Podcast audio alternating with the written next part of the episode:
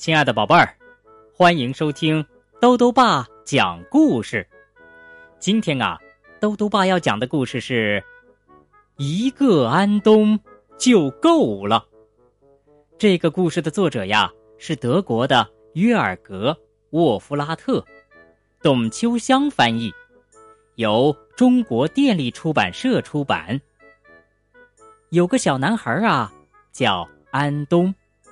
他刚刚搬到一个新城市，进了一个新学校。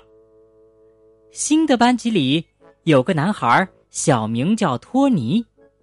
可不巧的是，他的大名也叫安东。这两个安东在一起会发生什么事儿呢？一起来听故事吧。一个安东就够了。这就是安东。安东刚搬来这座城市，在一个新的城市里，有许许多多新的东西：新的树、新的墙、新的攀登架子。安东很喜欢攀登，当然，安东也很喜欢新的幼儿园。在幼儿园里。安东的心情有点激动，毕竟在这里，他谁都不认识。老师向同学们介绍：“小朋友们，这是安东，安东施密特。”可是，所有的小朋友全都笑了。嗯，我的名字有什么好笑的呢？安东心里很纳闷儿，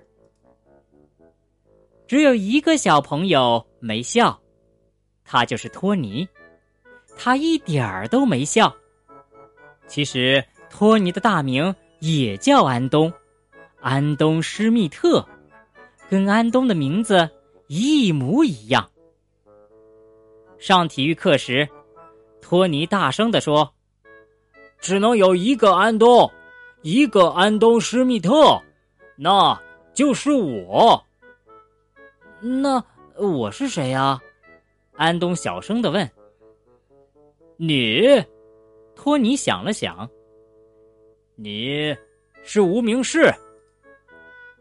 无名氏。嗯，这究竟可不可以呢？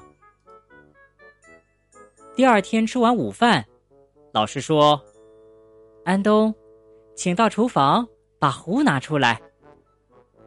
可是，安东一动也不动，安东一声也不吭。直到托尼站起来说：“呃，已经拿过来了。”所有的小朋友又笑了起来。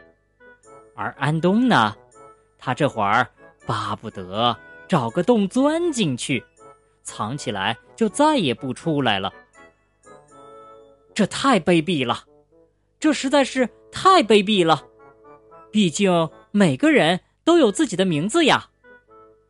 有时候，有些人甚至还没出生，就已经有属于自己的名字了呢。有时候，有些人甚至不在了，他们的名字还在。我还在这里，怎么可以是无名氏呢？安东想不通，一个无名氏不可能像我这样会攀登，一个无名氏也不可以参加明天儿童节的攀登比赛。可是我在攀登比赛中，我刚好和托尼比，真倒霉。托尼的队伍在喊着。托尼，加油！托尼，加油！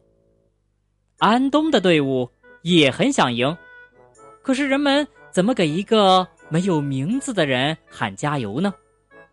安东使出了全部的力气，可是托尼已经爬得很高很高了。这时，一阵叫喊声响了起来，一开始很小声。后来，越来越大声。安东，加油！安东加油！安东加油！现在，安东爬得更快了。快看呀，最后两个人都得了冠军了呢！小朋友们欢呼着。没有人比我们班的两个安东更会攀登了。没有人，托尼微微的笑了笑。没错，安东笑着说：“到底谁是那个没有人呢？”好了，宝贝儿，今天的故事讲完了。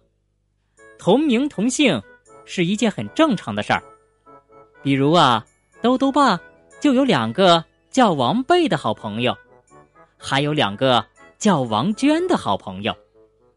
兜兜爸有时打电话呀。也经常弄错呢。豆豆爸想问问宝贝儿，你有没有见过同名同姓的人呢？如果有的话，就到微信里来告诉豆豆爸吧。好啦，我们明天再见。